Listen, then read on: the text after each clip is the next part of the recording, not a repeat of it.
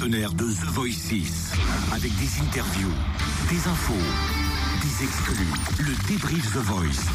Elle avait un petit chapeau, un piano. Elle est trop mimi. Ah Et ouais. puis en plus, elle a été euh, submergée par l'émotion lorsque les coachs s'en sont retournés pendant sa prestation. Elle a failli d'ailleurs. euh, J'avais l'impression qu'elle allait peut-être arrêter sa chanson, qu'elle n'allait pas aller jusqu'au bout parce qu'elle était vraiment remplie d'émotions et c'est ça qui faisait que c'était joli. On parle de Claire, candidate de The Voice. Qui a commencé très tôt le piano à 4 ans. Elle a repris Kavinsky Night Call.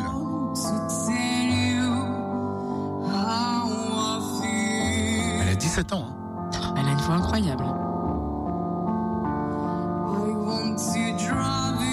Et forcément, The Voice, elle l'a avoué, hein, c'est un rêve de petite fille parce qu'à 17 ans, bah, elle a grandi avec. Et c'est là où tu te prends un coup.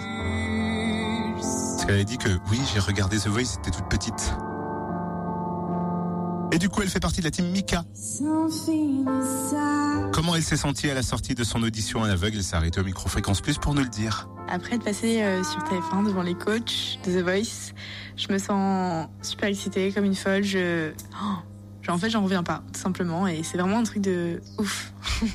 je cache ma joie. euh, mais en fait, tout à l'heure, c'était un petit peu explosif, on va dire, avec euh, mes potes. Donc, ouais, là, c'est la pression qui redescend, tout ça. C'est plus calme. Mais je suis trop contente. Après mon bac, euh, j'ai envisagé depuis que j'ai 4 ans euh, faire de la musique toute ma vie. Et puis voilà, c'est vraiment une passion. Et on m'a toujours dit qu'il faut vivre de ses passions. Et j'aimerais vraiment que ça me fasse un- une sorte de tremplin pour ma carrière musicale. Parce que vraiment, je voudrais que ce soit basé sur la musique. Sur le chant, sur le piano, ou autre instrument, enfin, je m'en fous, mais dans la musique. Euh, j'ai déjà une sorte, entre guillemets, de, enfin, de plan de carrière, oui. Je sais déjà ce que je vais faire après le bac, comme euh, école, co- enfin voilà.